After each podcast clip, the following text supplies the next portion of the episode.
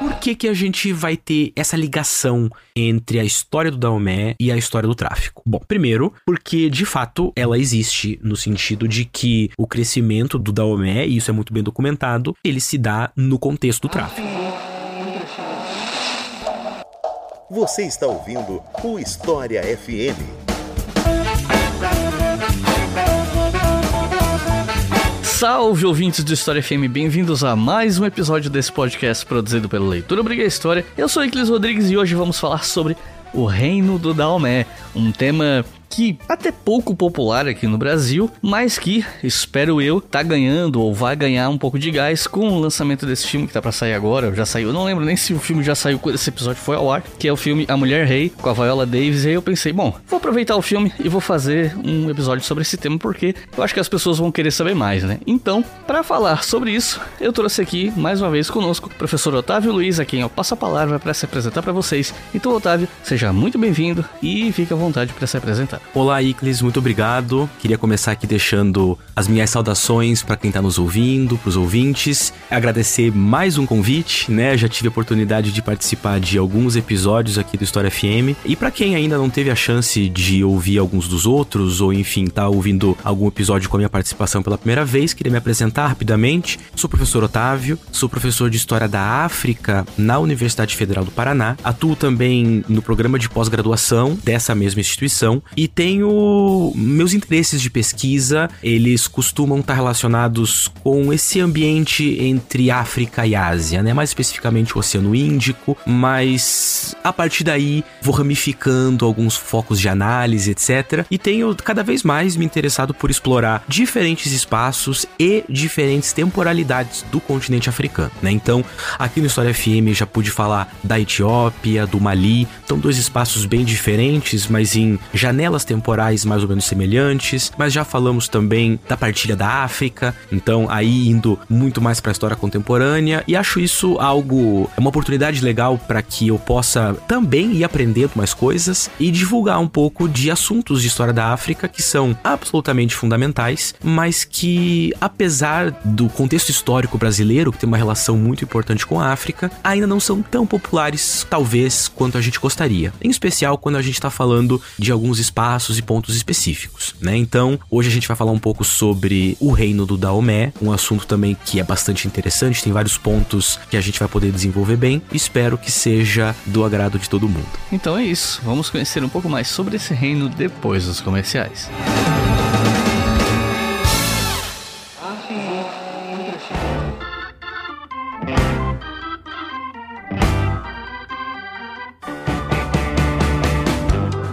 Hoje a gente tem mais um anúncio de livro e dessa vez um livro que você pode adquirir de graça. Mas pera lá, primeiro vamos falar do livro. O livro em questão é Diáspora Africana na Paraíba do Norte: Trabalho, Tráfico e Sociabilidades na Primeira Metade do Século XIX, do Matheus Silveira Guimarães. E sobre o que é esse livro? O livro do Mateus fala sobre o tráfico de escravos na Paraíba do Norte e pelo que o Mateus me contou, porque é isso que eu falei até agora tá no título, né? Mas pelo que o Mateus me contou, essa escolha ela se deu em parte porque nessa província não tinha um grande porto de desembarque de africanos, mas mesmo assim a região dependia de escravizados para manter a economia funcionando. Então esse trabalho ajuda a entender como é que funcionava essa questão da necessidade de escravos em um lugar que não recebia eles, pelo menos não pelo mar, e além da questão econômica, o Mateus tentou também trazer algumas experiências de pessoas escravizadas a partir das fontes que ele conseguiu sobre algumas dessas pessoas. Esse livro ele tem uma pegada um pouco mais acadêmica, então ele é mais indicado para historiadores e estudantes de história que gostam dessa temática de escravidão e tráfico de escravos para o Brasil. Mas se você que está ouvindo isso aqui não se encaixa nesse grupo, mas quer se aventurar em um livro mais acadêmico, você pode fazer isso. Até porque, como eu disse no começo do anúncio, você pode baixar esse livro de graça. E para fazer isso é muito fácil. Você entra em historiafm.com, vai no post desse episódio aqui sobre o reino do Daomé e ali dentro vai ter a ficha técnica do episódio toda, nome do convidado, link para compra dos livros que o Otávio vai falar aqui no final desse episódio, mas ali no meio vai ter o link para baixar esse livro de graça. E se você é daquelas pessoas que não consegue ler livros digitais, não consegue se adaptar em ler do computador, tablet, celular, enfim, você pode comprar o livro físico diretamente com o autor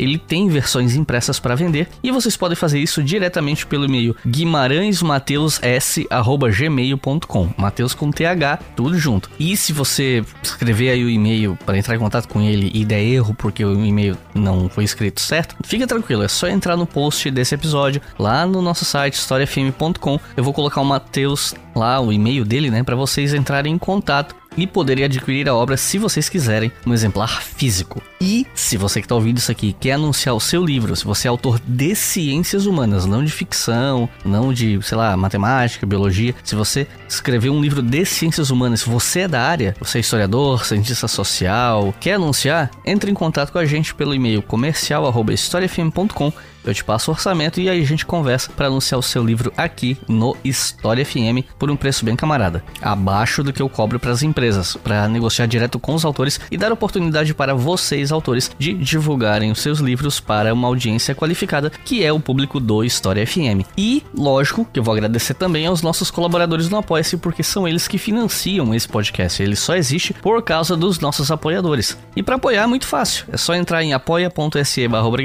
e colaborar colaborar com qualquer valor via cartão de crédito ou boleto a partir de R$ reais por mês. Se você colaborar com R$ reais por mês ou mais, você pode ouvir os episódios do História FM com antecedência. E os nossos novos apoiadores e apoiadoras são Lícia Brunheira, Rodrigo Costa, Luciano dos Passos, Tarcísio Vargas, Andresa Menezes, Alice Monteiro, Masashi Inoue, Vitor Teixeira, Igor Santana, Edson Furlan, Pedro dos Santos, Renato Consolaro, Gabriele Miranda, Marcelo Leite, Ana Rafaele, Talita Sansone e Leandro Galvão. Muito obrigado, gente. De verdade, vocês permitem que eu sobreviva fazendo podcast, o que é bem difícil. Pelo que eu tava vendo na última pesquisa da Associação Brasileira de Podcasts, só 3% dos podcasters conseguem viver desse trabalho. Eu sou muito privilegiado e eu fico muito feliz, não só a nível pessoal, né, porque vocês me permitem isso, mas também porque a gente tá falando de um podcast de história, um viés mais acadêmico, que entrevista professores, sabe, com episódios longos, com conteúdo mais denso, ou seja, é tudo na contramão do que as pessoas normalmente esperam que vai dar certo na podosfera. Mas o História FM dá certo.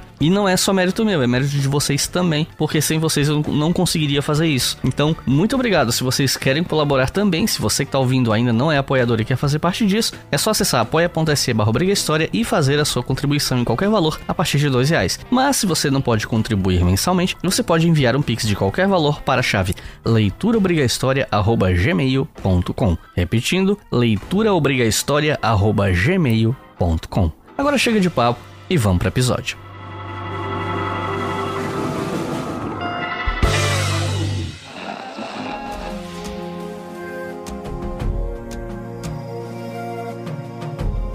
Eu queria começar esse episódio fazendo uma pergunta que ajuda a desfazer uma possível confusão, né? Pela qual eu mesmo passei quando eu tive essa ideia de episódio. Eu fui ler um pouco mais e aí, num primeiro momento, eu fiquei bem confuso, né? E essa confusão é, no caso, sobre a nomenclatura de Reino do Benin e Reino do Daomé. Então eu queria começar esse episódio te perguntando quando o reino do Daomé surgiu, onde ele ficava e quais as diferenças entre Reino do Daomé e Reino do Benin, pensando aqui na geografia, né? Essa é uma pergunta muito interessante para a gente começar, justamente por conta dessas confusões, né? Talvez assim, para quem não saiba, o reino do Daomé, ele hoje se chama Benin. Porém, existe um outro reino africano, um pouco mais antigo que o reino do Daomé, mas que se chamava Reino do Benin. Então a gente tem uma situação em que há dois Benins, mas um não era Benin antigamente. E aí, claro, vai gerando uma dificuldade de se referir de maneira correta a esses diferentes espaços, né? E de fato, o reino do Daomé Daomé e Reino do Benin são coisas diferentes, assim como hoje o país que nós chamamos de Benin, ele não é a mesma coisa que o antigo Reino do Benin. Então vamos tentar desencilhar um pouco dessa confusão, né? O que é o Reino do Daomé para a gente começar? O Reino do Daomé, ele é uma estrutura política que vai se consolidar no século XVIII, especialmente, no século XIX. Então a gente está falando de um reino, de um período bem específico da história da África, como a gente vai ver. E ele vai surgir, a gente vai ter os primeiros sinais do que a gente poderia chamar de Reino do Daomé,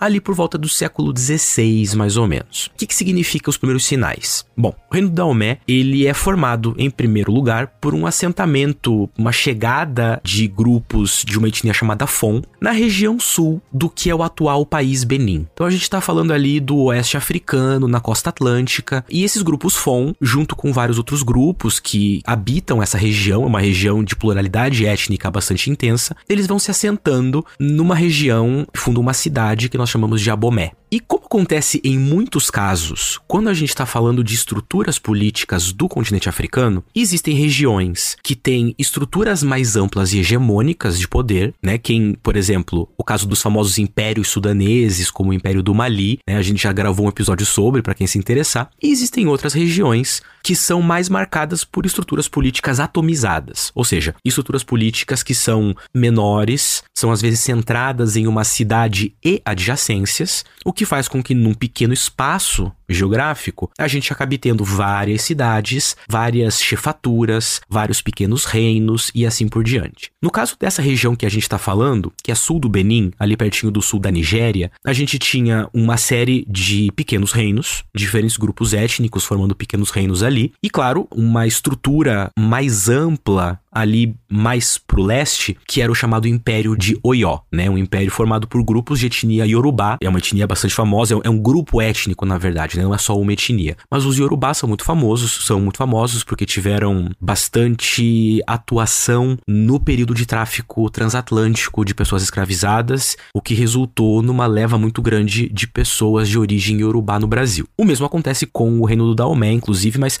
a gente já chega lá. Então, a gente está falando aqui do século XVI, ali passando para o século XVII, esses grupos Fon, eles vão se assentando nessa região do sul do atual Benin e ainda são um espaço político, uma força política relativamente pequena, estão ali numa situação de obediência política a alguns outros reinados, mais especificamente dois reinados. Aqui quando eu digo reinado, estou falando de cidades que controlam regiões, assim, não é nada extremamente amplo. Mas nesse momento, que do século XVI para o XVII, a gente está vendo um Daomé que deve obediência política a dois outros reinos que estão mais ao sul, os chamados reinos de Aladá e de Uedá. Então a gente tá pensando em, de novo, pequenas relações. É bastante importante que a gente leve isso em consideração, porque esse reino do Daomé, ele vai se tornar uma estrutura mais considerável e vai ter um papel impactante na história da África e do Atlântico, justamente por um caráter mais expansionista. Então vai começar a se formar esse reino e logo ele vai buscar conquistar reinos ao seu redor, em especial Aladá e o Edá. E esse nome Daomé, da onde que ele vem exatamente, né? Por que, que a gente está falando de Daomé? Porque um nome comum que a gente chamaria essas forças políticas, esses chamados reinados na história da África, seria pelo nome do grupo étnico dominante. Então, o reino do Daomé seria o estado Fon, né? Os Fon formam o Daomé. É, a ideia de reino talvez dê uma ideia um pouco mais eurocentrada, digamos assim, para o tipo de estrutura que a gente está geralmente pensando em certos espaços africanos, mas pronto, é um nome que se popularizou. Esse nome da Omé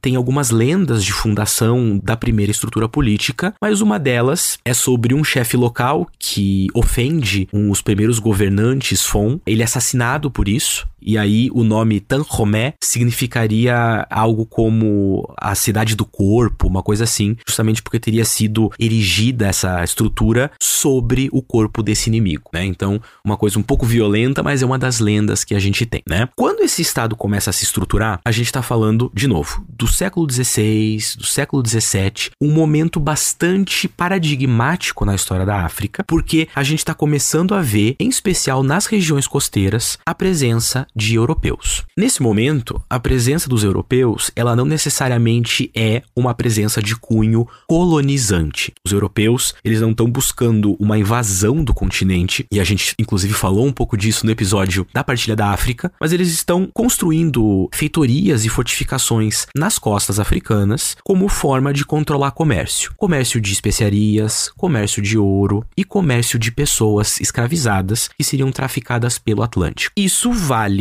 para os europeus, mas isso também vale para os estados africanos que estão envolvidos nesse comércio com as feitorias europeias. Porque estando envolvido nessas feitorias, estando envolvido nesses comércios, estados africanos vão enriquecendo, vão adquirindo vantagens sobre rivais, por exemplo, armas de fogo, né? Vão aumentando sua força política, sua força militar, e isso vai afetando a condição geopolítica da África em especial, como eu falei, das regiões costeiras. E o Daomé, ele é uma dessas forças políticas um pouco típicas da África depois do século XVI, justamente porque ele cresce, de uma certa maneira ele nasce, ele cresce e ele termina, como a gente vai falar um pouco mais à frente, relacionado com a presença europeia nas costas africanas. Mais especificamente, relacionado com a presença do tráfico de pessoas nas costas africanas. É isso que vai dar o poder político, o poder militar, o poder econômico para o reino do Daomé. E a gente vai desenvolver isso né, um pouco mais à frente, mas isso então, essa estrutura política que surge no século XVI,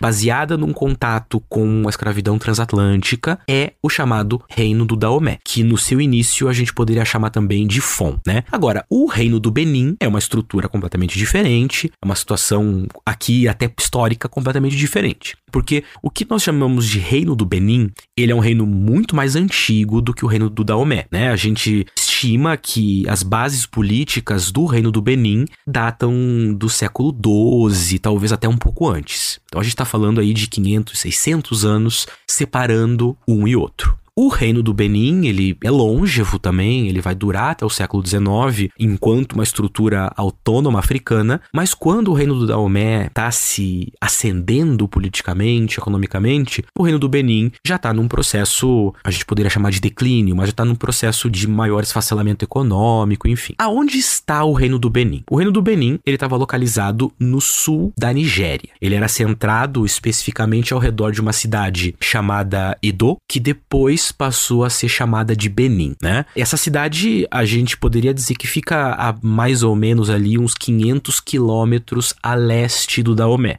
Então, assim, em termos continentais, não é uma grande distância, estão habitando uma mesma zona geográfica, mas é uma separação que torna esses dois reinos também separados em termos históricos. Esse termo Reino do Benin, ele é um termo popular também, mas nos seus primeiros momentos, esse reino ele era chamado de Igonomigo E aí, com o tempo, ele vai sendo tratado pelo nome de Benin. Né? Quais seriam as diferenças, para além do, da cronologia histórica e da geografia, entre o Daomé e o Benin? Bom, primeiro, o Benin estava muito mais ligado aos povos Yorubá. A gente está falando aqui de uma estrutura política etnicamente bastante diferente do Daomé e estava ligada aos grupos Fon. Né? Vimos, claro, Benin era muito mais antigo e meio que não, politicamente falando, não está ali competindo competindo com o Daomé. E da onde daí vem o nome Benin no caso do Igonomigodo, ou seja, no caso do Reino do Benin. A cidade de Edo, que era a capital, num dado momento ela vai ser chamada de Ile Ibino.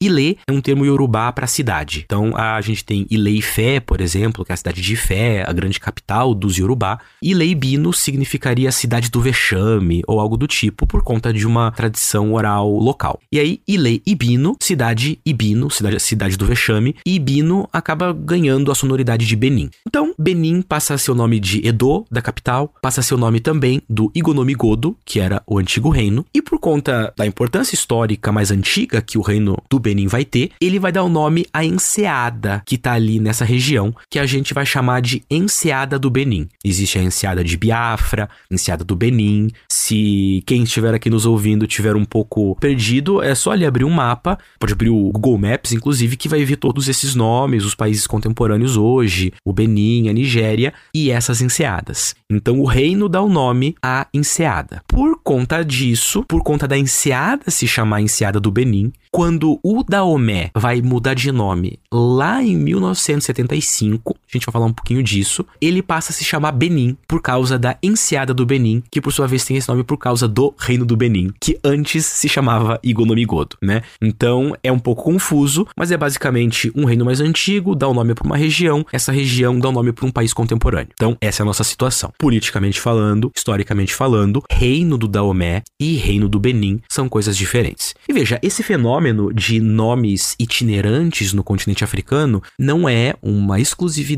do Reino do Daomé que vira Benin e que não era o Reino do Benin. Né? Por exemplo, a gente tem um país chamado Gana, que até os anos 50 se chamava Costa do Ouro, e daí depois que ganha independência, assume esse novo nome Gana, mas existe um outro império, um império sudanês do século 9, 10, que a gente costuma chamar de Império do Gana. Tem relação com o país Gana hoje? Não, não tem. Talvez tenha uma ligação de usos do passado, talvez tenha ligação de nomes que carregam um certo peso político, histórico, um senso de força do passado africano, mas em termos de continuidades políticas, estruturas, Gana antigo não tem nada a ver com Gana novo e Benin antigo não tem nada a ver com Benin novo. Tá? A gente está falando de estruturas separadas. Então, é mais ou menos essa a situação dessa nossa confusão aqui com o que, que é o, o Reino da Omé, Benin, etc. É mais ou menos por aí que vai.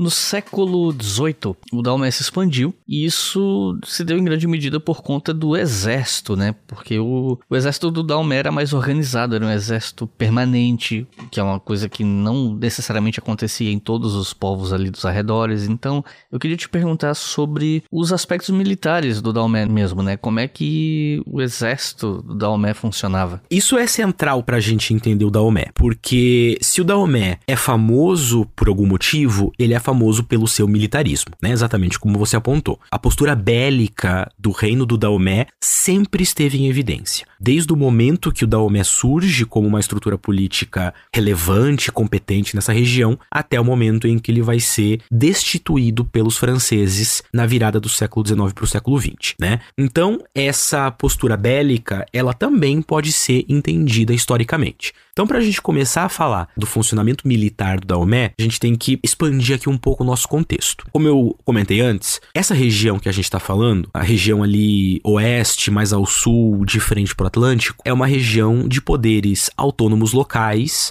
de pluralidade étnica e, consequentemente, de competição por autoridades. Então, a gente vai ver em vários momentos diferentes entidades políticas competindo umas com as outras por influência, por autoridade, por contingentes de pessoas escravizadas, por prisioneiros, por recursos, por uma série de motivos, né? Então a gente tem ali a competição por vias militares, inclusive, é algo que a gente vai ver bastante entre alguns desses poderes. E o Daomé, ele vai tomar isso de maneira intrínseca a si, né? Porque o Daomé ele vai começar a entrar nessas competições por autoridade ali por volta do final do século XVII, começo do século XVIII, em especial durante o governo de dois reis específicos, né? Um pai e depois um filho, que são o Ruebadia e o Agadia, né? Tanto o Ruebadia quanto o Agadia, eles já trazem, a gente já percebe nos relatos sobre o governo deles, essa característica muito importante do Daomé, que é não só a sua capacidade militar, a sua organização militarística, mas o fato de que a base de formação do reino Daomé era militarística, digamos assim. O que eu quero dizer com isso? Quero dizer que o reino surge por vias militares, ele se sustenta por vias militares, é indissociável. A gente está falando de um reino bélico. E, de novo, para que isso fique mais compreensível, a gente tem que voltar um pouco para esse contexto que eu acabei de mencionar, depois do século XVI na África, em especial nas regiões costeiras. Porque a gente tem a presença dos europeus, dos fortes, como eu havia comentado, consequentemente de um tráfico de pessoas crescentes. Esse tráfico, ele tá ali alterando devagarinho e às vezes nem tão devagarinho assim o funcionamento desses vários reinos. E como eu havia comentado, geralmente quem tá perto desses fortes e faz comércio vai ter mais chances de conseguir vantagens políticas contra os seus rivais por meio dos europeus. Então, isso significa que se você tem um contingente de pessoas para serem vendidas nos fortes europeus, você tem acesso a armas de fogo. Se você tem armas de fogo, você tem uma capacidade militar maior contra seus inimigos. Se você tem uma capacidade militar maior contra seus inimigos, você tem mais chances de fazer prisioneiros. E o ciclo se fecha. Se você tem mais chances de fazer prisioneiros, você tem mais chances de vender essas pessoas para o tráfico transatlântico dos europeus. Então a gente está vendo um ciclo de aumento do armamento com as armas de fogo, etc., aumento das guerras para suprir a demanda de pessoas, de prisioneiros, para suprir o mercado europeu, para suprir a necessidade de armas e assim por diante. Né? Exatamente por isso que logo que o reino do Daomé se forma ali, no século XVIII ele já vai buscar ter essa expansão, porque ele queria estar tá mais próximo dos fortes europeus e queria estar tá ali mais próximo de conseguir armas, né? Então, a gente tá pensando um reino que tem um exército que na base faz parte da própria ideologia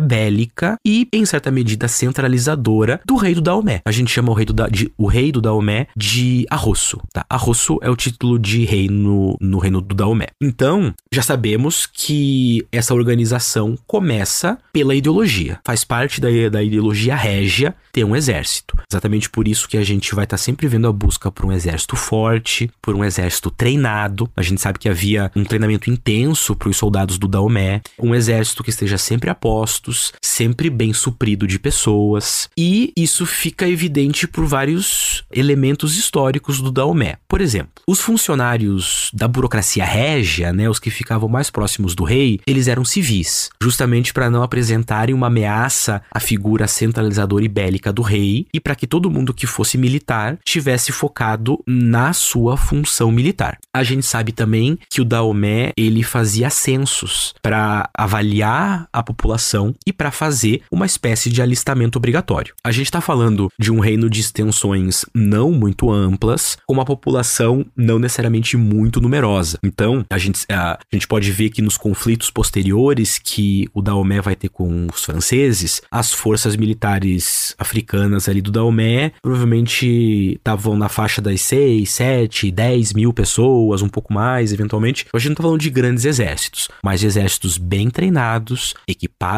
com armas de fogo, né? Então, por exemplo, se alguém for lá ouvir o episódio que a gente gravou sobre a guerra anglo-zulu, vai ver que mesmo no século XIX, os Zulu faziam questão de usar as suas armas tradicionais no combate. Era uma questão de honra para os guerreiros Zulu. Para os guerreiros do Daomé, o importante era ter armas de fogo, né? Então, se preocupando justamente com essa capacidade mais técnica. Consequentemente, a gente percebe algumas divisões com armas de fogo específicas que vão compor batalhões específicos desse exército do Daomé. Contudo, provavelmente o que mais chama atenção no caso da organização militar do Daomé é o fato de que existem políticas de gênero nessa sociedade, e a gente já vai conversar um pouco sobre isso. E essas políticas de gênero, elas também estavam voltadas para a concepção bélica da sociedade do Daomé. Isso significa que as mulheres também atuavam e haviam regimentos de mulheres, né? Inclusive,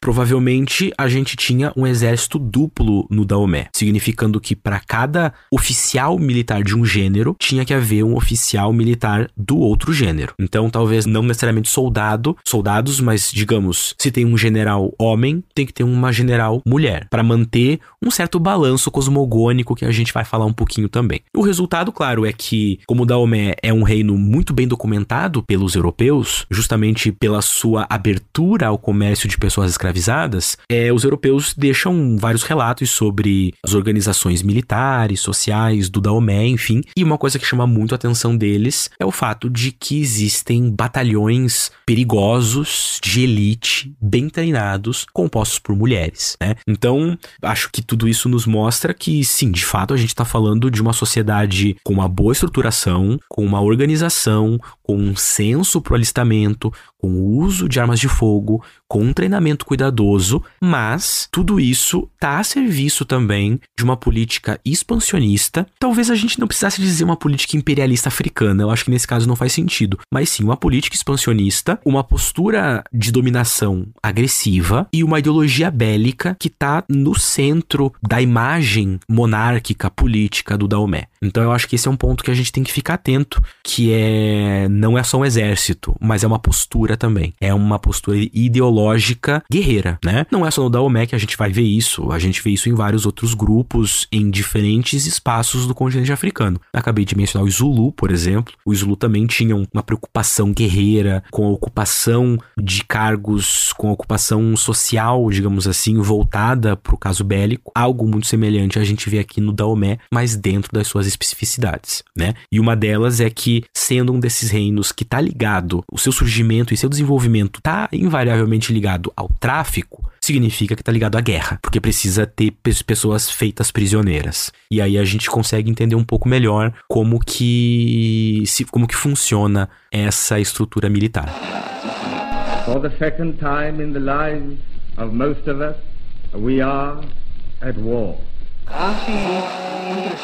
E eu acho que para falar do reino do Dalmé, a gente precisa nem que seja no, no, sentido de atiçar a curiosidade do público, mas eu acho que é um assunto bem válido, independente do valor de curiosidade, que são as mulheres guerreiras do reino do, do, do Dalmé, que é um negócio que chama muita atenção, porque historicamente a maior parte dos exércitos, dos agrupamentos militares no mundo inteiro, né, são geralmente formados por homens. Então, sempre que a gente tem algum povo, alguma nação que tem agrupamentos militares femininos, especialmente hoje em dia, tem, isso tem aos poucos ficado mais comum em alguns países, mas, né, chama a atenção de muita gente. E aí eu acho que a gente poderia falar disso até por conta do lançamento desse filme aí, né, Mulher Rei. Eu sei que já é a segunda vez que eu tô falando do filme, mas não, eu não tô sendo patrocinado, tá? Tô falando porque porque sim, mas eu ia perguntar sobre ela elas no bloco 3, mas eu achei que seria melhor trazer elas pro bloco 1, já que a gente está falando da parte militar, né? Então, eu queria ouvir de você sobre a participação de mulheres no exército, entre aspas, do Dalmé, se elas sempre fizeram parte, né, das forças armadas, colocando entre aspas aqui, porque é um termo bem que a gente está acostumado a atrelar um estado moderno, né? Mas enfim, o que, é que a gente pode falar sobre isso? Questão super interessante, né? Porque, como você falou, e eu havia mencionado antes também, se a gente chega a ouvir alguma coisa do Daomé, costuma ser assim, com um grande grau de certeza, que o que a gente tá ouvindo diga respeito ao exército feminino, né?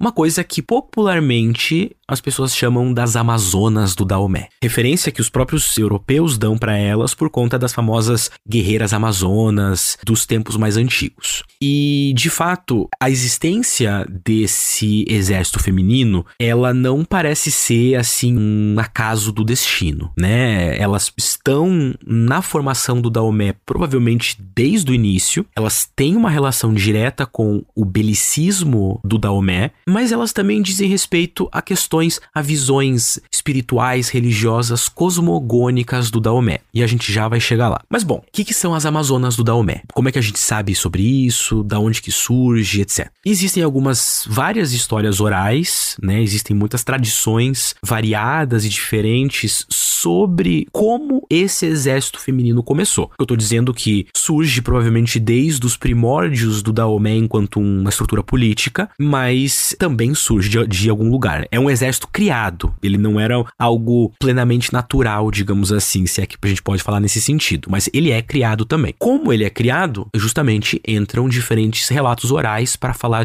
tudo. Uh, um deles, por exemplo, é de que num dado momento o Daomé vai entrar em conflitos com Oió. Mencionei mais cedo, o Império de Oió era o Império dos Yorubá. E nesses conflitos com Oió, o Daomé sai perdendo, perde muitos dos seus homens, perde soldados e o rei decide pôr algumas mulheres nas fileiras do fundo na hora de ir pro combate e os rivais acham que o exército é imenso, porque tem muitas mulheres participando. Essa é uma interpretação que alguns relatos orais colocam. Existem também algumas interpretações dizendo que os tributos que Daomé tinha que pagar para os seus estados suzeranos, entre aspas, como por exemplo o próprio Oió, etc., tornava esse reino carente de homens, porque homens eram o tributo exigido por Oió ou por outros reinos no início da formação do reino do Daomé. E também a gente pode estar tá falando aqui de uma mortandade muito grande entre homens, porque afinal se trata de um estado bastante bélico, não é? Então, há todas essas interpretações, mas de novo, eu particularmente acho que tem a ver com predisposições culturais e religiosas do Daomé. Num primeiro momento, um termo usado para as forças militares compostas essencialmente por mulheres era gbeto, né? Então, as gbeto eram essas mulheres soldado que talvez também fossem guarda-costas palacianas, etc. E com o tempo, a gente vai vendo elas adquirindo diferentes condições sociais, diferentes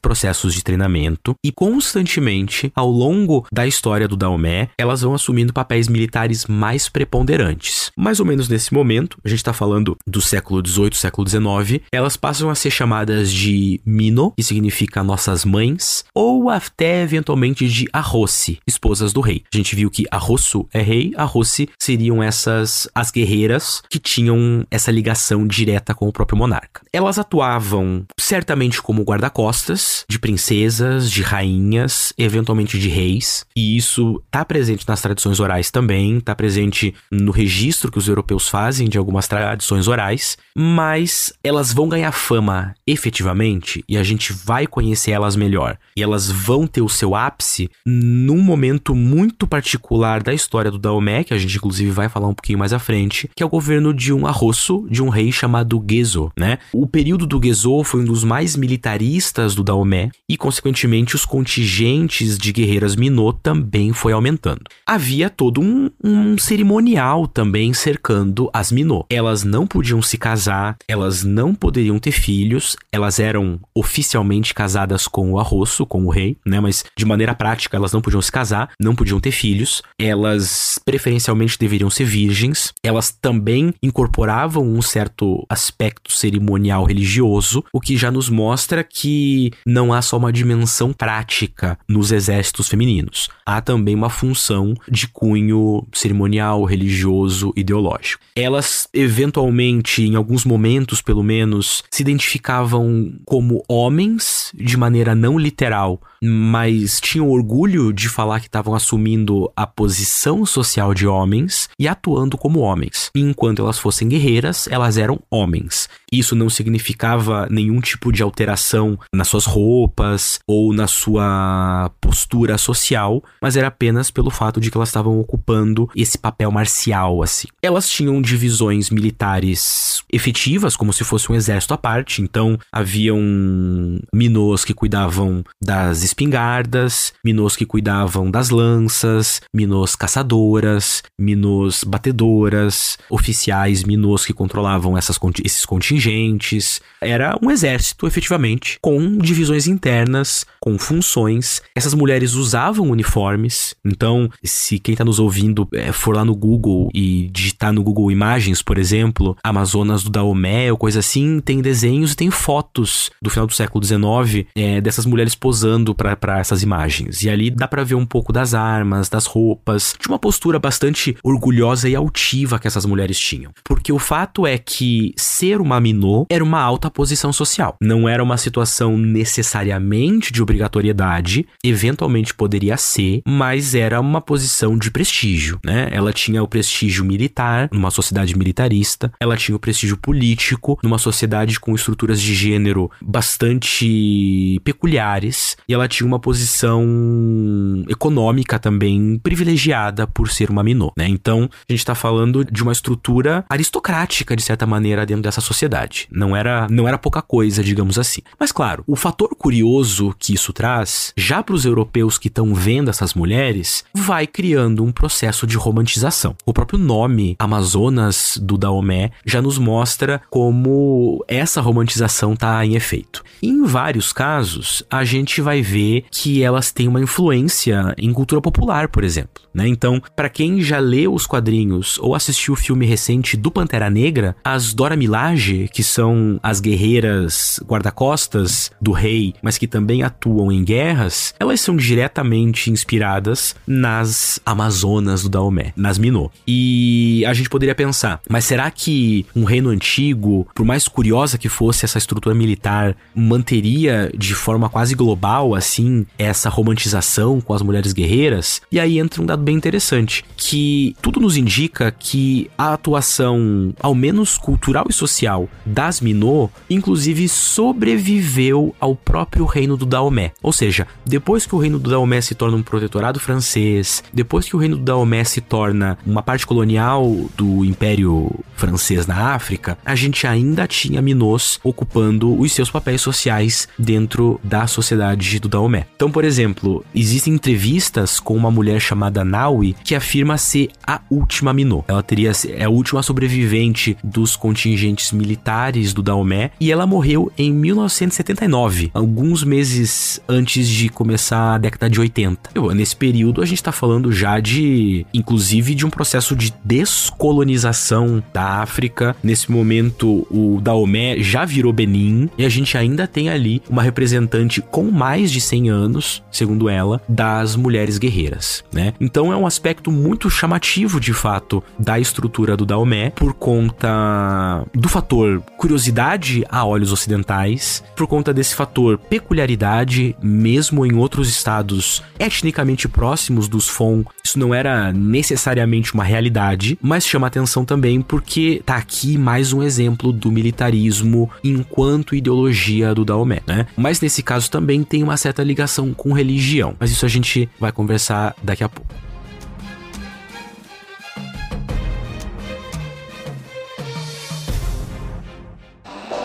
Você está ouvindo o História FM.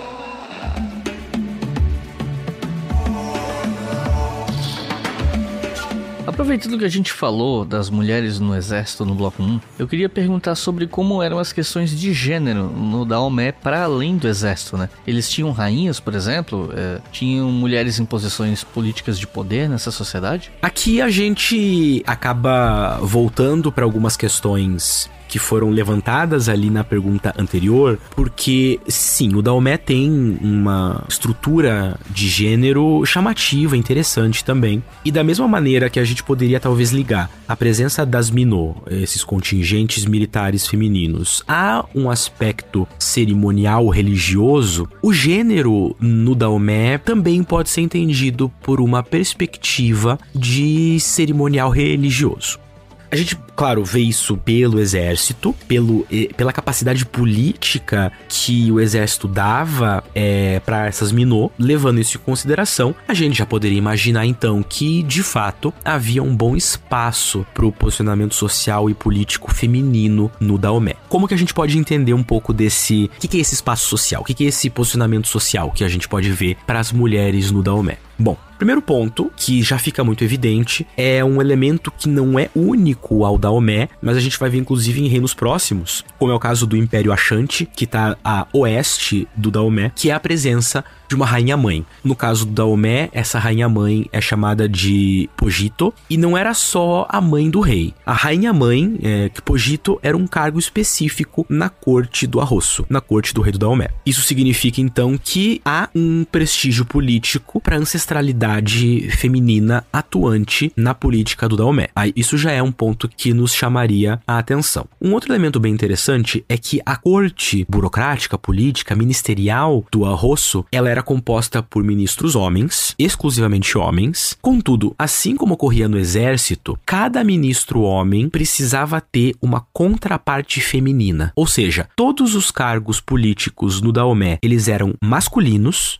e femininos. Tinha que ter um homem ocupando desses cargos tinha que ter uma mulher ocupando um desses cargos. Então a gente tem coisas do tipo uma espécie de ministro da fazenda. Vai ter um homem, vai ter uma mulher. Tem um ministro de relações exteriores. Eu tô falando aqui ministro, mas obviamente que não é esse o nome do cargo, né? Vai ter um homem e vai ter uma mulher. Então, sim, mulheres atuavam politicamente no Daomé. Atuavam socialmente também. Porque, por exemplo, uma das cerimônias políticas sociais muito famosas famosas do Daomé, que chamou muito a atenção dos europeus, era uma espécie de assembleia comemorativa anual chamada de Ruetano. Essas assembleias, elas eram festas para comemorar a ancestralidade do arroço do rei, elas eram festas para comemorar as conquistas do Daomé, elas eram festas para congregar comunidades e tomar certas decisões. Então a gente está falando de uma sociedade monárquica com um rei que busca a centralização mas com níveis de autonomia distrital, digamos assim, que eram resolvidas nesses Ruetano. Esses roetanos, então, tinham demonstrações militares, tinham sacrifícios humanos, era um, um momento de congregação comunitária do Daomé. E quando havia é, o momento de tomadas de decisões, de, da, da parte efetivamente de assembleia que os roetanos tinham, homens participavam e mulheres também precisavam participar na mesma condição social. Então a todo momento tem uma versão masculina de algo, uma versão feminina de algo. Cargos na corte, uma versão masculina e uma versão feminina. Representação em uma assembleia distrital anual, uma representação masculina e uma representação feminina. General do exército, uma representação masculina e outra feminina. Isso é uma constante assim. A gente vê em vários casos. Agora, no caso do rei, então a questão se uma mulher poderia ser rainha, por exemplo, isso é um pouquinho mais difícil de responder, porque até a gente tem uma lista bem fechadinha de reis do Daomé, né? A gente tem a lista dos Arrosso, tem ali oito, nove reis, mais ou menos, num um pouquinho mais, num período do século XVII ao século XIX, e todos eles são homens, né? Então temos a impressão de que o poder régio especificamente, não só o poder de tomada de decisão política, mas essa simbologia régia, o papel dessa figura que estava sentada no trono era um papel masculino. Mulheres poderiam ser princesas, então eram tratadas como princesas da família régia, mas tem um caso específico que uma mulher governou por um ano o Daomé. A gente não sabe muito bem os dados porque o que nos chega vem por tradições orais que estão comprometidas com políticas contemporâneas, inclusive. E a gente vai ver um pouquinho disso mais à frente. Mas é possível que uma mulher tenha assumido durante um ano, talvez a regência, talvez o próprio trono do Daomé, né? Então, talvez houvesse um pouquinho de flexibilidade para isso. A gente vê isso acontecendo, por exemplo, em outros reinos africanos. É o caso do reino de Ndongo e Matamba, que a gente tem ali na região do Kyoji Angola, que vai surgir uma rainha muito famosa chamada Nzinga Mbandi, ou Ginga de Angola, que também mulheres não atuavam ali, mas ela acaba atuando, né? Talvez seja algo semelhante que a gente vê aqui no Daomé. Mas então o que é possível perceber é o seguinte: havia regras estritas de gênero. Então vejam, a gente está falando de uma sociedade que ela não, não é necessariamente vista como progressiva ou liberal. A gente está falando de uma sociedade que tem regras estritas de gênero. A questão é que essa sociedade com regras estritas de gênero não necessariamente nos leva a uma sociedade patriarcal. Então a gente está falando de uma sociedade bélica, marcada por papéis de gênero bem delimitados, mas que é menos patriarcal do que a gente imaginaria num primeiro momento. Isso faz sentido com relação às práticas religiosas do Daomé, que são práticas sempre muito binárias em termos de entidades femininas e masculinas. E resultado que nós temos então é essa situação bastante peculiar, né? Que são políticas de gênero que na verdade permitem a participação feminina, de novo, não necessariamente num sentido progressista, digamos assim, né? Porque mesmo que a gente tenha essa participação, a gente percebe que o pensamento organizacional dessa estrutura política do Daomé está partindo de homens, né? É uma organização masculina, mas que permite esse papel social, político, administrativo, econômico e militar das mulheres também. Aí algum, algumas interpretações historiográficas, baseadas inclusive em opiniões que os europeus tinham sobre o Daomé no século XVIII, no século XIX, vão geralmente é, defender que a existência desses cargos duplos era por conta de uma constante desconfiança do arroço, do rei, que tinha medo de ter seu poder usurpado, que era, tinha uma gana centralizadora, era um absolutista, essa é uma das teorias que de vez em quando aparecem, e por isso ele tinha medo dos seus ministros. Então ele punha um homem e uma mulher para que um vigiasse o outro e para que houvesse uma disputa para ver quem seria o confidente mais próximo do arroço, do rei. Então era como se fosse uma estrutura bipartida para manter a separação de poderes de forma que ninguém ficasse poderoso o suficiente para contestar a autoridade do arroço. Tá? Estudos mais recentes, eles têm colocado isso um pouco em xeque. A ideia de uma monarquia muito absolutista no Daomé tem cedido espaço para uma ideia de participação sociopolítica mais complexa. E claro, achar que essas políticas de gênero têm a ver simplesmente com as ambições políticas do rei também exclui o peso ideológico, o peso cultural, o peso religioso que essas políticas de gênero vão ter aqui no reino do Daomé. But more than 4,000 years ago, the Chinese Empire was already in existence. And more important, so was the Chinese civilization, a civilization of art and learning and peace. E como é que funcionava a economia do Dalmé? Eu tô perguntando isso porque quando eu fui atrás de material para esse episódio, eu li que o reino tinha relações comerciais fortes com os europeus e que a escravidão no Dalmé era uma instituição sólida. E Tu até comentou um pouco sobre isso já. E aí eu queria saber, eles eram grandes fornecedores de escravizados para os europeus? E a escravidão local, né, no Dalmé, ela era diferente em relação à escravidão atlântica? Como é que eram essas diferenças? Esse é o grande ponto central da história do Daomé. Primeiro, todos os debates sobre economia do Daomé, e a gente vai ver que eles existem, eles são bem relevantes, vai se ligar com outros debates que, num efeito cascata, vai chegar naquele do tráfico de pessoas escravizadas. Então, isso nos faz ver que falar de política, de guerra, de economia, etc., no Daomé, numa certa medida, vai significar também entrar num debate, numa explicação sobre o tráfico de pessoas escravizadas no Atlântico. Por que, que a gente vai ter essa ligação entre a história do Daomé e a história do tráfico? Bom, primeiro, porque de fato ela existe no sentido de que o crescimento do Daomé, e isso é muito bem documentado, ele se dá no contexto do tráfico. Né? Então, crescimento político militar, como a gente já viu. Por outro lado, o Reino do Daomé, ele é um dos espaços políticos, sociais, culturais africanos mais bem documentados por europeus desde o século XVII. Os europeus estavam em constante contato com os fondos do Daomé, estavam em constante contato comercial com esses sujeitos, é, havia muitas visitas, embaixadas, etc. Então há bastante coisa escrita. Só que essas coisas estão sendo escritas, os europeus estão olhando para o Daomé e o Daomé, por sua vez, está crescendo num momento muito crítico do tráfico transatlântico, ali em especial no século XVIII, que é quando a gente está vendo surgir debates mais morais sobre escravização de pessoas na Europa, em outros lugares. A gente começa a ver o surgimento de correntes abolicionistas abolicionistas por uma questão moral. A gente começa a ver defesas anti-abolicionistas, também eventualmente até por questões morais. Então, tudo que vai sendo escrito, tudo, tudo que os europeus escrevem sobre o Daomé, acaba no campo da moralidade das correntes abolicionistas e não abolicionistas e anti-abolicionistas. O que eu quero dizer por moralidade aqui? São europeus olhando para o reino do, do Daomé, condenando, dizendo que eles alimentam essa, essa prática terrível e cruel e anti-humana, desumana, né, que é a escravização, e outros dizendo que o Daomé é muito fundamental para as economias coloniais, né? Então, a gente vai ter constantemente essas duas interpretações para o Daomé que estão sempre voltando para o tráfico. Se estão voltando para o tráfico, estão voltando para um aspecto econômico desse reino.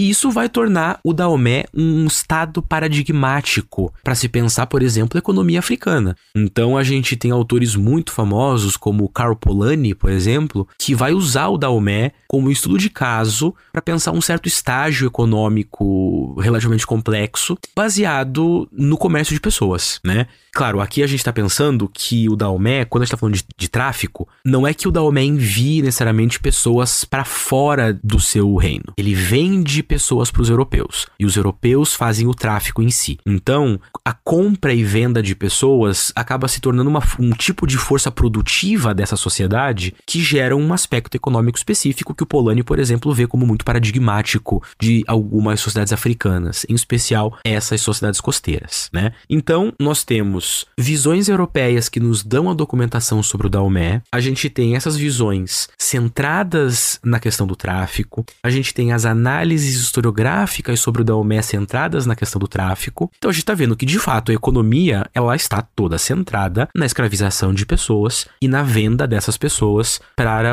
a demanda europeia, para os mercados europeus. Então não é que isso seja só uma imagem, né? A gente pode dizer que de fato havia essa relação econômica direta. E aí depois, essa é a estrutura principal da economia do Daomé. A partir daí, ela vai se diversificando vai se ramificando em outros segmentos, mas se ramificando a partir da venda de pessoas e da escravização e da guerra. Então, esse é o aspecto fundamental. E aí é interessante a gente ver também que localmente, até como, como você perguntou, a escravização no Daomé ela era diferente, né? Então, primeiro que um aspecto importante é que o termo pessoa escravizada, a ideia, o conceito de uma pessoa escravizada, parece muito simples para nós, mas tem implicações conceituais, epistemológicas que geram muitos debates, né? Por exemplo, o que é que define uma pessoa ser escravizada? A perda de liberdades políticas, econômicas, compra e venda, desumanização, objetificação, ser uma pessoa escravizada é um estatuto jurídico, né? Então é um grande debate. Significa, óbvio, que em qualquer outra sociedade que não aplique epistemologias, vocabulários, interpretações jurídicas ocidentais, o conceito de pessoa escravizada não necessariamente existe. Ele pode se ramificar também em outros vários conceitos e diferentes aspectos sociais. O caso da Omé é esse, né? Havia um fenômeno de uma perda de liberdade no Daomé que era chamado de Kanumon. Então, o Kanumon é quando você perde a sua liberdade política. Só que você pode perder sua liberdade política em vários sentidos. Por exemplo, haviam os Devi, que eram servidores domésticos, né? Então a pessoa perdia sua liberdade e atuava como um servidor doméstico. Era um Devi. Havia os Atsoato, que eram pessoas que perdiam a sua liberdade e eram empregados no trabalho. Por exemplo, trabalho com óleo de palma, né? Esse era um, um trabalho pesado que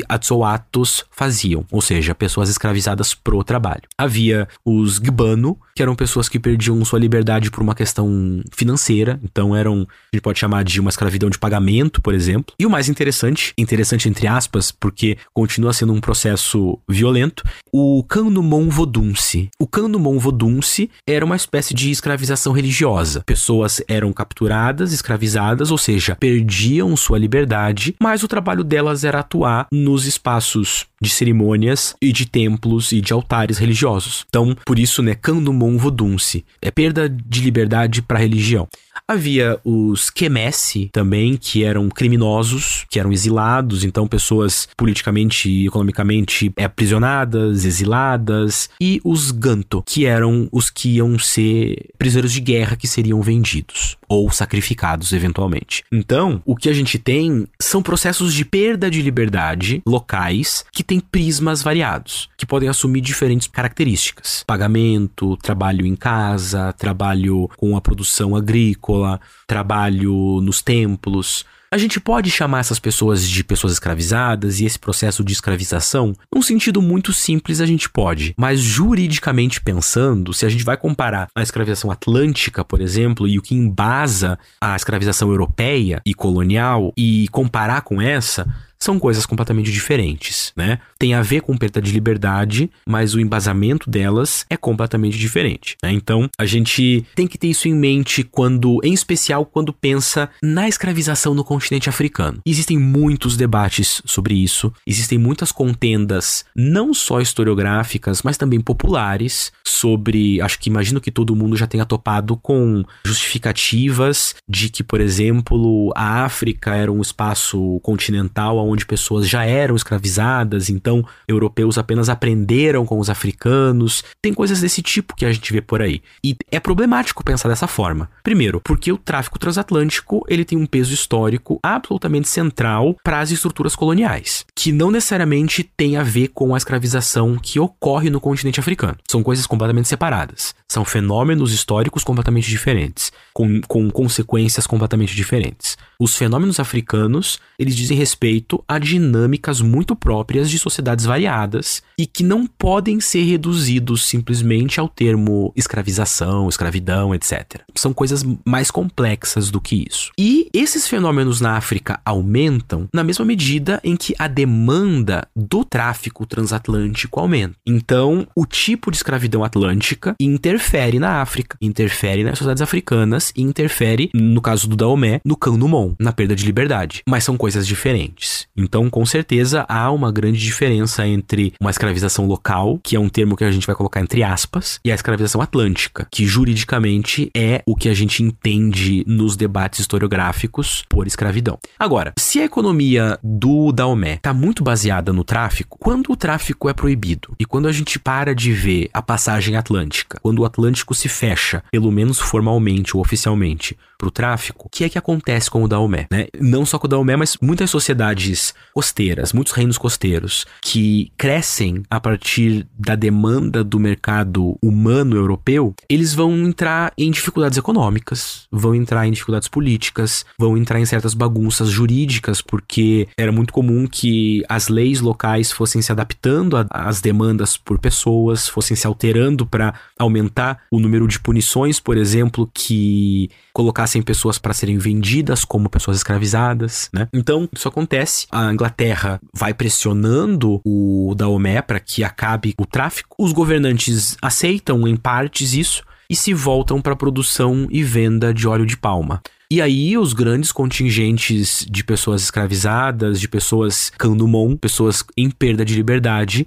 iam ser empregadas nesse trabalho. Ou seja, a maioria se tornaria atsoato, as pessoas que trabalham, né? Só que o comércio de óleo de palma, ele é muito diferente do comércio humano, do tráfico de pessoas. Tanto do ponto de vista óbvio, é moral, quanto do ponto de vista de lucros. E aí a venda do óleo de palma não vai ter o mesmo peso econômico pro Daomé do que a relação que se estabeleceu com o tráfico de pessoas. Né? Então, falar de economia do Daomé, hum, pelo menos né, nesse momento aqui um pouco mais recuado, é falar da relação de um Estado expansionista bélico com os europeus e, consequentemente, com o tráfico de pessoas pelo Atlântico. E o que, que a gente pode falar sobre o Daomé em termos religiosos? Como é que era a religião lá, incluindo aí a questão de sacrifícios humanos, que, que é outro tipo de coisa que toda sociedade que tem acaba chamando atenção por causa disso, né? Enfim. A gente tem um relativo bom conhecimento da história religiosa do Daomé, porque hum, existe o um impacto dessas práticas religiosas na diáspora. Nas comunidades afrodiaspóricas, por exemplo, nas regiões do Caribe, a gente vai ver a sobrevivência da religião, né, da, dos aspectos religiosos do Daomé. Que religião é essa? Que aspectos religiosos são esses? Né? Agora há pouco eu comentei que uma das formas de perda de liberdade se chamava Candumon Vodunce, né? Candumon Vodunce, perda de liberdade pro Vodun, né? Vodunce é de Vodun. E o Vodun é uma religião que vai ganhar no Caribe o nome de Voodoo, por exemplo. Então, quando a gente vê os estereótipos que são sempre relacionados ao Voodoo, a gente tá vendo estereótipos que de alguma maneira estão relacionados também ao Daomé, que era um estado bastante baseado no Vodun. Mas vamos por partes, começando do começo. O que, que é Vodun? O Vodun é uma religião religião mais ou menos compartilhada com outros grupos da África Ocidental, né? A gente pode ver isso, por exemplo, porque a divindade criadora, a divindade máxima do Vodun é uma mulher, uma mulher deusa chamada de Nanabuluku. E a Nanabuluku aparece entre os Yorubá, por exemplo, como Nanabuku. E os Yorubá, pra, só para caso, né, para quem não sabe, para a gente se localizar, os Yorubá tinham tem uma prática religiosa que envolve o culto aos orixás, né? Então, no Brasil, por exemplo, a gente tem uma aproximação com a religião Yorubá por conta é, é, do desenvolvimento de práticas religiosas afro-brasileiras que também envolvem cultos ao orixás, né? E o voodoo tá mais ou menos nesse contexto religioso, né? Não é uma religião Yorubá, mas está no contexto geocultural, digamos assim. Dentro dessa crença voodoo, essa divindade Nanabuluco, ela tem dois filhos, né? Um filho e uma filha, o Lissa, que é o homem, e a Mau, que é a mulher. Juntos, esses irmãos, né? Lissa e Mau, eles vão se juntar em casamento, em união espiritual. Eventualmente, eles aparecem como uma entidade sem gênero definido, chamado de Maulissa, e nessa união eles são responsáveis na teologia voodoo por criarem o mundo e ordenarem o mundo. Então, essa cosmogonia do voodoo, dos Fon, do Daomé, a gente já tá vendo, ajuda a explicar um pouco a estrutura política do reino, né? Porque a combinação de Lissa e Mau tá presente na criação do mundo acontecendo e está sendo repetida num microcosmos político quando a gente vê a corte dividida em oficiais masculinos e femininos, oficiais homens e mulheres, exército masculino e feminino. É uma, é uma forma de mímese, né, desse macrocosmos religioso. Então, a gente vê também que, para além desse aspecto mais cosmogônico, que talvez esteja ali presente naquilo que a gente estava conversando antes, o voodoo ele também é uma religião de ancestralidade, ou seja, se apoia bastante nas crenças ancestrais, na crença da morte e da sobrevivência da morte, na crença de que ancestrais mortos eles podem se tornar voduns, que são espíritos intercessores, eles sobrevivem e eles uh, continuam vivendo no mesmo espaço que os, os vivos, mas ocupando um plano espiritual separado por uma espécie de véu, assim, um véu metafórico, né? Um véu, um rio d'água, assim, metafórico, mas que eles estão ali vivos, vivendo, é, atuando, intercedendo no plano material. Essa ancestralidade sobrevivente é bastante comum em diversas religiões de sociedades africanas mais tradicionais e elas às vezes operam em sentidos semelhantes.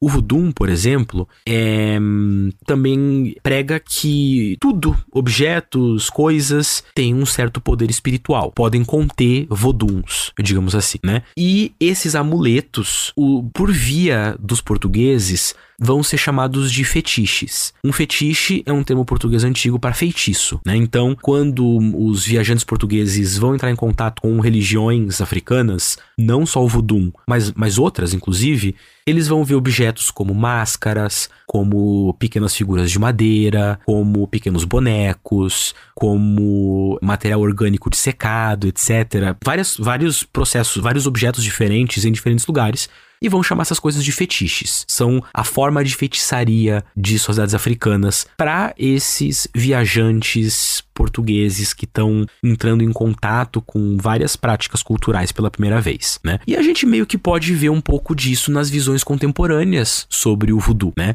Então, eu tenho certeza que todo mundo já teve contato com o estereótipo de que o voodoo é uma prática que envolve fazer um bonequinho de alguém fazer um ritual para que esse bonequinho represente essa pessoa, e aí você vai furando esse bonequinho para ir machucando a pessoa, enfim. É sempre de um ponto de vista negativo, né? É, é uma herança cultural de uma visão eurocêntrica é, é, sobre a África ao longo de séculos que vai deixar pra gente essa sensação constante de que práticas religiosas africanas são negativas ou são maléficas. Isso não é, não é verdade por causa do voodoo. O voodoo é uma crença em espiritualidades, né? Ela pode, em determinados espaços ou momentos, assumir diferentes facetas. Um desses casos, claro, é no próprio Daomé, em que a gente tem, eh, como você comentou, né, a presença de sacrifícios humanos, um aspecto extremamente famoso e chamativo também do reino do Daomé, né? A gente sabe que o Daomé então praticava sacrifícios humanos. Provavelmente esses sacrifícios humanos, eles começaram a ser feitos em funerais, mas a gente vai ter relatos europeus depois de que esses sacrifícios, em certos casos, assumiam dimensões completamente malucas, assim. Do tipo, no século XVIII, tem relatos de uma, única assembleia em que 400 prisioneiros são sacrificados, né? O que, que, que significa exatamente esse sacrifício humano, né? Provavelmente é um aspecto religioso, né? Por exemplo, mulheres eventualmente eram sacrificadas para passar mensagens para voduns, para passar mensagens para pessoas já mortas.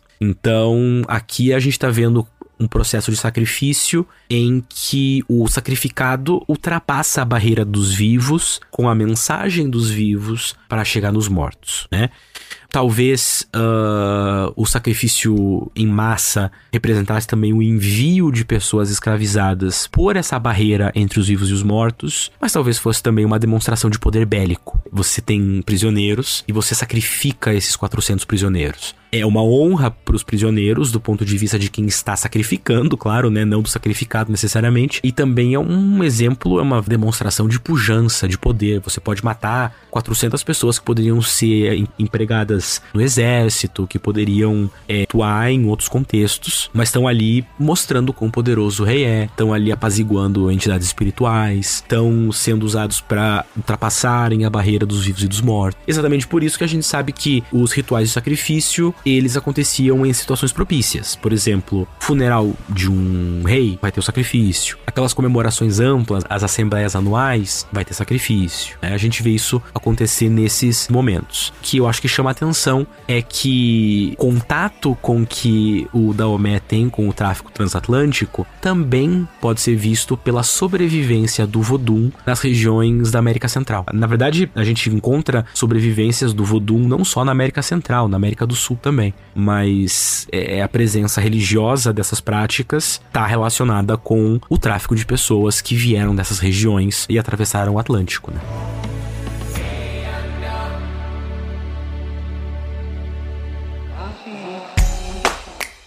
Se você quiser colaborar com o História FM, você pode fazer isso via Pix usando a chave leituraobrigahistoria@gmail.com. E assim você colabora para manter esse projeto educacional gratuito no ar.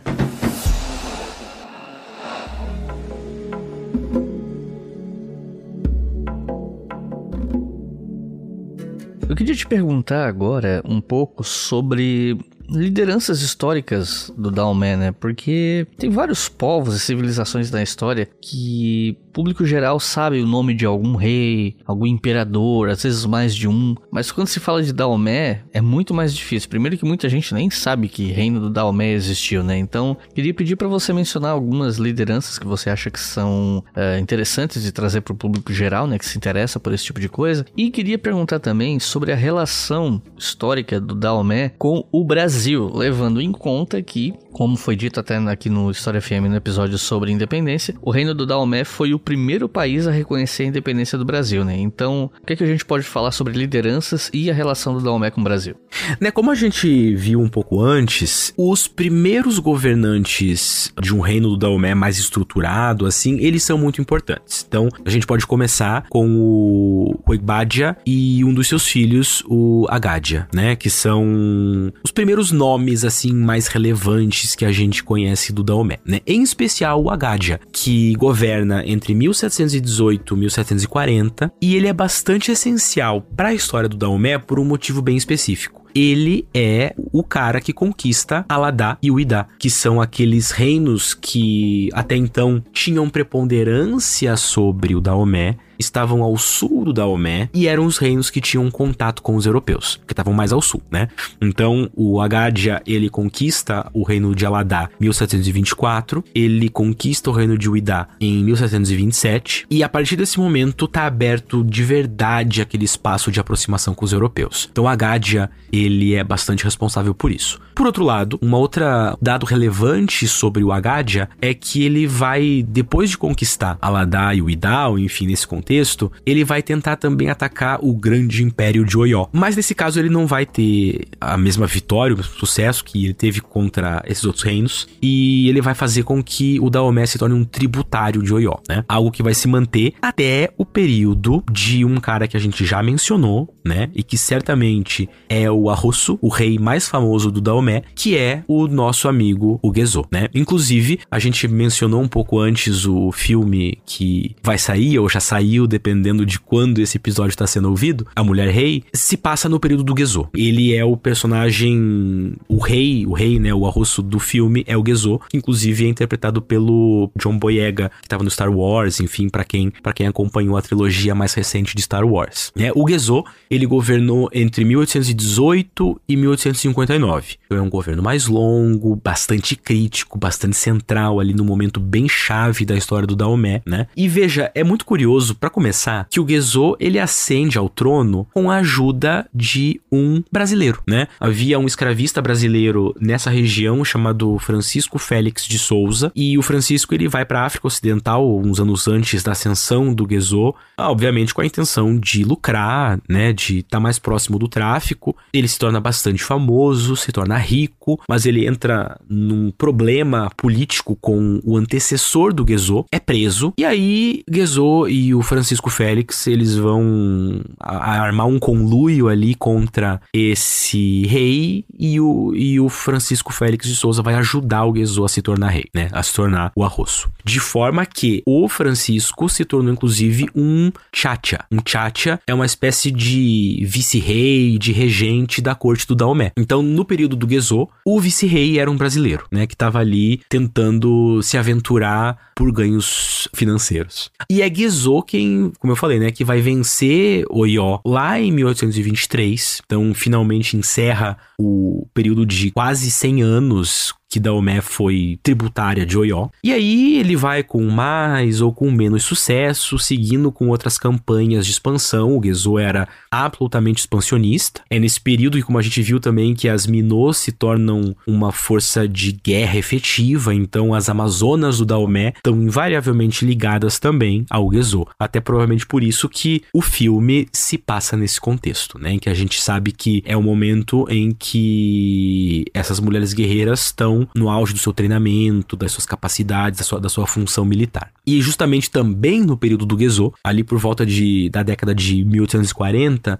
os britânicos vão fechar o tráfico transatlântico, vão proibir esse tráfico e vão ir cada vez mais forçando o Daomé a parar com algo que era sua base econômica e é justamente o Gezo que vai ter que lidar com isso. Em alguns momentos ele vai alterar um pouco a economia, vai tentar se voltar para a extração de óleo de palma, ele também vai acabar acabar, talvez até por conta disso, diminuindo o número de sacrifícios. Mas daí tem momentos que ele se enfesa com os britânicos e volta a fazer tráfico de pessoas e volta a cometer sacrifícios. É uma figura curiosa. E a gente vai falar um pouquinho mais sobre ele um pouco mais à frente, mas é uma figura muito curiosa. Então eu diria que, né, se a gente fosse fazer assim um geralzão de nomes relevantes do Daomé, a gente tem o Agadia, a gente tem o Gezo, e a gente também tem a possível rainha de Daomé, né, que foi a Hangbe, que foi irmã do Agadia e talvez, né, como a gente já comentou um pouco antes, tenha atuado ali por um ano mais ou menos como rainha. Então, é, o, o Daomé não teve tempo suficiente para ter assim uma grande lista de governantes. Então eu diria que esses são os principais para a gente ter em mente quando se interessa pelo Daomé, né? E de fato, né, as relações com o Brasil eram bastante chamativas. Você comentou que o Daomé estava ali presente na hora de reconhecer a independência do Brasil Brasil. O Daomé estava ali recebendo um brasileiro na sua corte para atuar como Chacha, como vice-rei. Então, claro, havia ali uma relação. Obviamente, se a gente for contextualizar essa relação, ela tem a ver com o comércio de pessoas escravizadas, né? Ah, tanto que a primeira embaixada que o Daomé manda para o Brasil é em 1750, quando, obviamente, o Brasil estava sob a autoridade portuguesa. Então, o interesse, claro, do Daomé era ter uma aproximação com Portugal também. Então essa amizade não é essencialmente com o Brasil, é também com Portugal e é com a manutenção do tráfico. Aí óbvio, o Brasil, acho que todo mundo ou sabe ou já ouviu falar disso em algum momento, é o espaço colonial que mais vai receber pessoas escravizadas. E o Daomé, como sendo um personagem importante nisso, vai se aproximar de Portugal,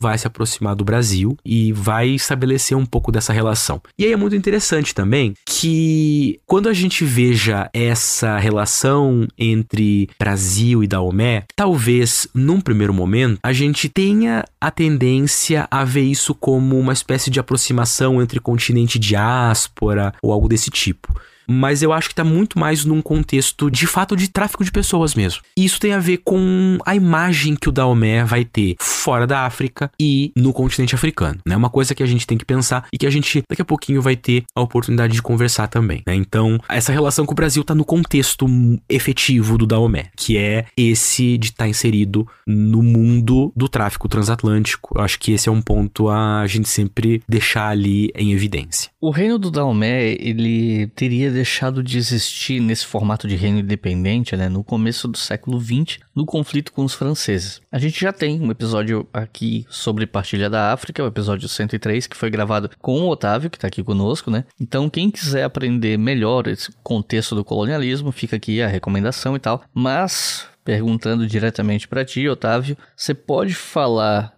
para a gente como é que esse reino acabou e o que, que veio depois? O fim dele, como eu estava apontando, está relacionado também com o fim do tráfico, né? O fim do tráfico, ele vai trazer problemas econômicos relevantes, fortes para o Daomé, vai começar a trazer algumas, alguns problemas de manutenção, é exatamente porque a lógica do reino, como a gente viu, economicamente falando, dependia do tráfico, militarmente falando, dependia das expansões, que por sua vez dependiam de armas, né? Então a gente está nesse ciclo que se quebra com, com o fim do tráfico. Agora, isso nos leva, isso vai nos, nos levando a um contexto, um contexto inescapável para a maioria dos países africanos nesse momento, que é a força material, ideológica e política do imperialismo, né? Então a gente vai ter o fim do reino do Daomé efetivamente, não só uma espécie de declínio econômico, mas seu fim efetivo no contexto da partilha da África, né? Exatamente como você mencionou. Então, ah, o uh, que, que isso significa? Significa que quando a gente está chegando ali no final do século XIX, metade do século XIX, da segunda metade para frente, modelos de ocupação ou de domínio imperialista estão ali sendo eventualmente testados por europeus na África. A França era um desses casos. A França estava já numa posição de sentir a autoridade suficiente para dizer quem ia ser protegido por ela, quem não ia, quem deveria fazer, que reino que poderia fazer o quê e assim por diante. Então, estando nessa posição de pretensa autoridade, a França acaba vendo qualquer coisinha para ser um motivo de guerra quando necessário. Isso nos leva ao primeiro conflito entre França e Daomé, né? Que acontece ali em 1890 por um motivo muito simples assim, é tanto a França queria o controle da cidade de Porto Novo, uma cidade do Benin hoje, né? O Daomé não quis reconhecer, a França vai lá, começa o conflito,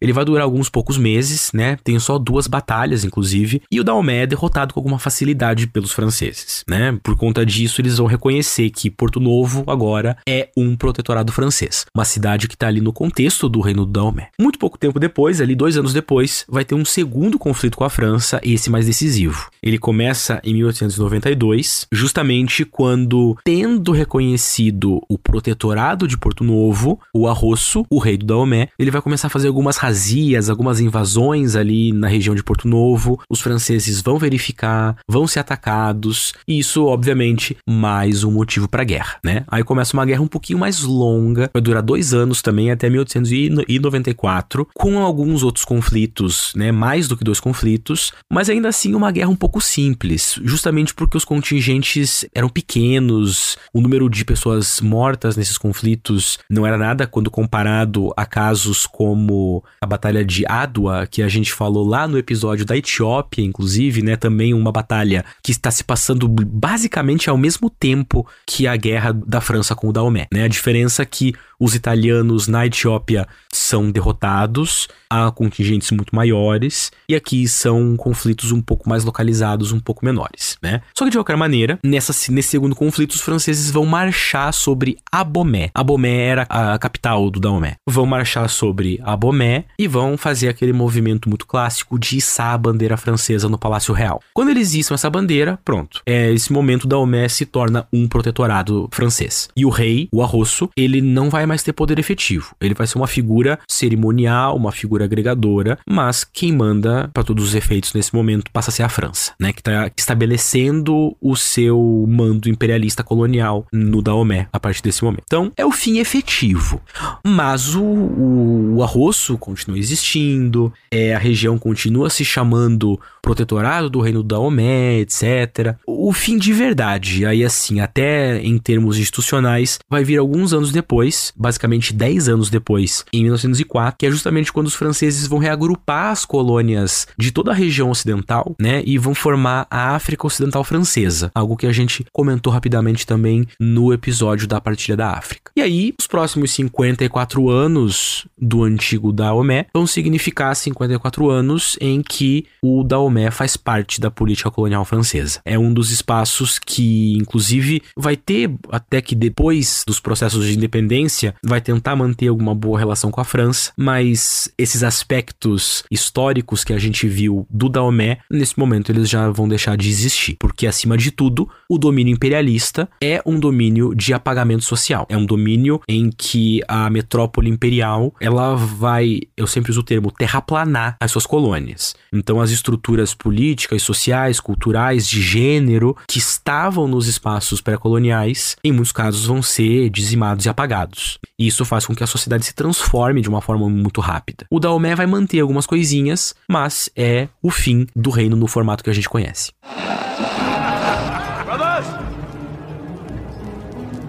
What we doing live?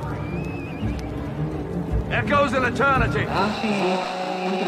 E em 1958, Daomé francês virou uma colônia com um governo próprio chamada República do Daomé, que ganhou independência em 1960. Aí, em 1975, ela foi renomeada para República Popular do Benin e em 1991 ela virou apenas República do Benin. Como é que foi esse século XX para a região? É, esses anos aí, essas mudanças de nome e tal. E existe alguma memória ou mesmo permanências políticas ou culturais da época do Daomé ainda hoje? Para a gente fechar esse debate mais contemporâneo do Daomé, essa é uma questão interessante porque, bom, primeiro, o Daomé francês, ele foi seguindo a mesma lógica das colônias francesas na região. É, enfrentou problemas semelhantes às colônias francesas da região e depois o Benin vai enfrentar os problemas que também vão ser recorrentes à, à pós-colônia, né, aos países pós-coloniais depois da descolonização. O que, isso significa? Significa uma estabilidade política, geralmente no formato de golpes militares ou de transformações estruturais entre o militarismo ou governos de esquerda ou governos populares, etc, né? Isso a gente vê em vários locais. Como eu acabei de comentar, existem razões razões para isso. Uma delas é o fato de que o imperialismo ele opera numa destruição social, cultural e histórica. Então, a gente pode não necessariamente encontrar genocídios amplos, como é o caso da Alemanha na Namíbia ou em outras regiões da África, no caso francês. A gente encontra a França cometendo atrocidades na Argélia, por exemplo, mas no caso da África Ocidental Francesa, um ponto muito inicial que a gente vê de violência não é nem necessariamente a morte física, mas é a transformação social dos espaços. Esses espaços perdem a sua conexão orgânica com o passado, e isso acaba gerando problemas políticos posteriores. Isso que eu tô falando não é uma interpretação necessariamente consensual entre muitos historiadores, em especial com quem lida com a África contemporânea, fora da história, inclusive, mas é uma das maneiras como eu vejo o impacto histórico do imperialismo na forma forma de pensar as sociedades no tempo. E o Daomé, ou a República do Benin, né, vai passar por isso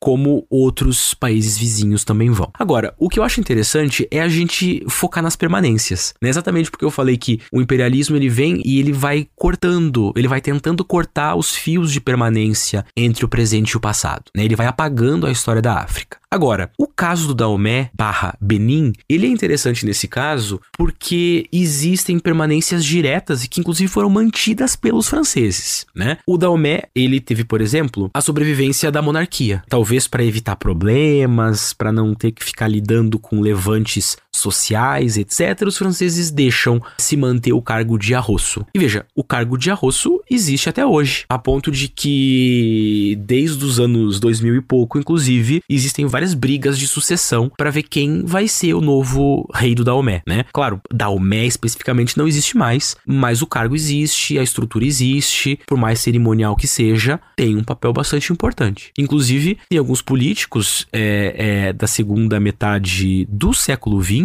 como é o caso, por exemplo, do Aroma Degbe Tomenta, que são da linha real do Daomé, né? Então é um, é, um, é um político que, na verdade, também tem a sua ligação com os Arrosso, com a linhagem dos Arrosso, que como a gente viu, remete lá ao Agadia, etc, né? Então são aí 300 anos, mais ou menos, de uma tentativa de continuidade dinástica. Inclusive, no Daomé, no Benin, Daomé barra Benin, né? A gente encontra, inclusive, descendentes do Francisco Félix de Souza na política. Francisco foi muito famoso por ter tido, segundo ele, mais de 80 filhos. Ele tinha haréns de mulheres. E ele foi deixando filhos e filhos e filhos e filhos. E alguns desses descendentes atuam na política do Benin. O sobrenome de Souza acaba estando bastante presente ali, né? E essas figuras históricas todas estão ali presentes em estátuas, em nomes de rua, nos cerimoniais. Então, esse é um dos casos em que é, é bastante perceptível a continuidade da cerimônia do Daomé. E isso nos faz pensar um pouco do legado do Daomé. Porque tô falando isso sem ter assistido o filme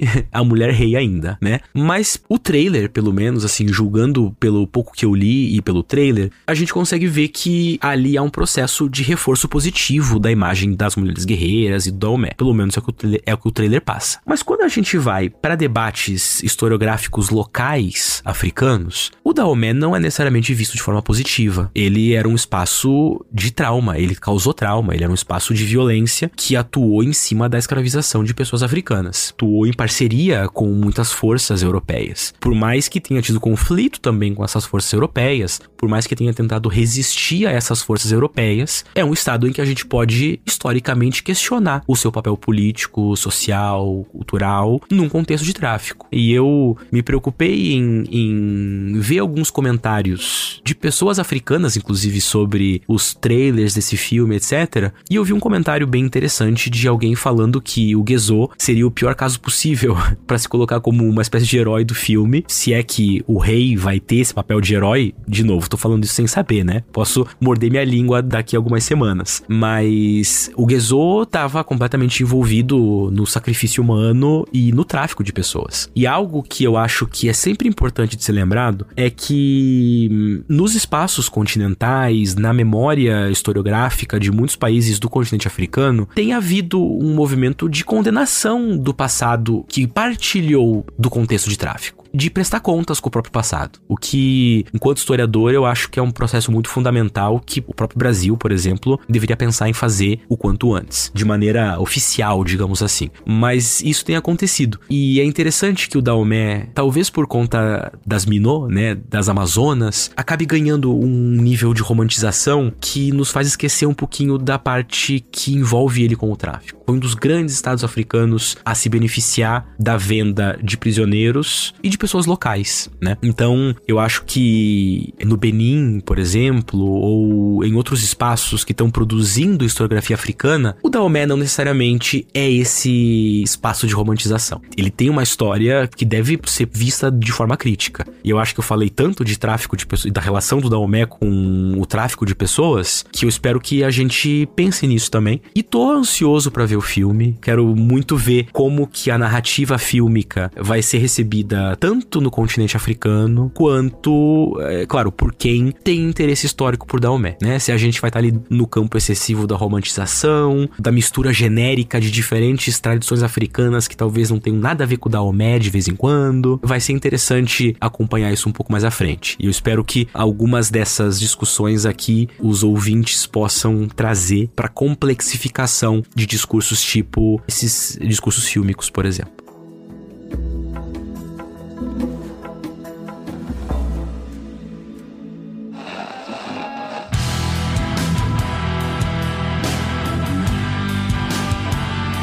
Recomendações de leitura para quem ouviu até o final, se interessou, se empolgou com o assunto e quer estudar mais sobre isso. Se você tivesse que recomendar livros, quais seriam? Olha, eu começaria pelo por um dos clássicos do Alberto da Costa e Silva, que é a Manilha e o Libambo. Já em outro episódio eu recomendei a Enxada e a Lança, um outro livro também clássico do Alberto da Costa e Silva, mas a Manilha e o Libambo fala essencialmente sobre a escravização na África, no Atlântico, e eu acho que é um assunto que envolve diretamente o Daomé. Então, essa é uma leitura e o Alberto da Costa e Silva tem uma narrativa bastante arrojada, muito clássica, é uma leitura que talvez tenha interesse, né? Há alguns volumes do História Geral da África que está disponível gratuitamente no site do MEC, pode ser baixado em PDF, em especial os volumes 5, 6 e 7, eu acho que são interessantes para a gente ver algumas discussões sobre o Daomé, mas eu recomendaria especialmente o capítulo do Adiwádio,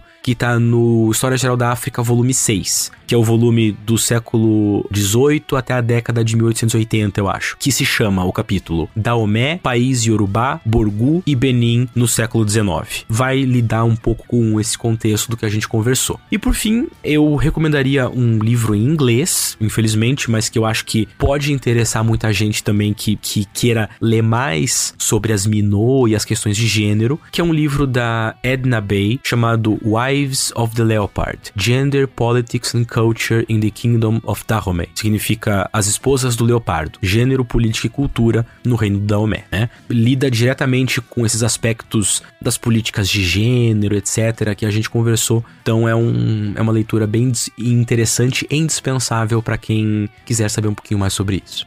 Então é isso. Otávio, tem alguma consideração final? Queria só mais uma vez agradecer, né? Eu acho, não sei se esse é o sexto ou sétimo episódio que eu tô participando aqui, o que é um grande prazer. Eu tenho muita alegria em poder conversar sobre uma variedade de temas e ao mesmo tempo fazer com que esses temas alcancem mais pessoas, né? Eu sou professor, trabalho com educação e eu acho que esse aspecto de disseminação e de alcance é absolutamente fundamental. Então agradeço muito a oportunidade de, de conversar um pouco e espero que quem está nos ouvindo até agora tenha aproveitado bastante. Então é isso, gente. Muito obrigado por terem ouvido até o final. Não se esqueçam que os livros citados estarão no post desse episódio no nosso site historiafm.com com a ficha técnica completa do episódio. E não se esqueçam, claro, que esse podcast é financiado pela nossa campanha no Apoia-se em apoia.se barra.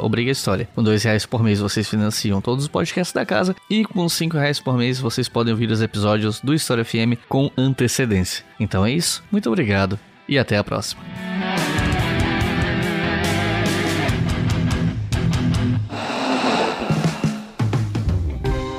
Este podcast foi financiado por nossos colaboradores no Apoia-se. Acesse apoia.se barra e contribua para manter este projeto educacional gratuito no ar.